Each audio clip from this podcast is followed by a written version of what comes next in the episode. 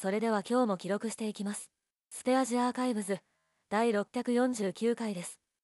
今日は日付変わって10月9日。時刻は21時半過ぎです。代打アリアルで行かせてもらいます。お願いします。昨日は妻と妻の母と旅行へ行きました。どこ行ったんやっけ？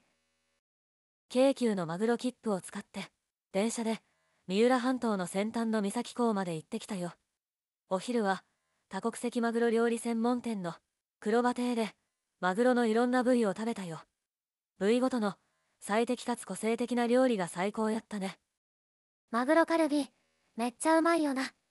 目の筋肉のなめろうとか、胃袋のアヒージョとか、発想と料理の腕が天才すぎる。どのメニューも注文したくなる。ということで今回はここまでです。ここまで、声フォントの AI 音声合成術を使いました。クレジット、ボイスドバイ HTTPS、声フォントクラウド。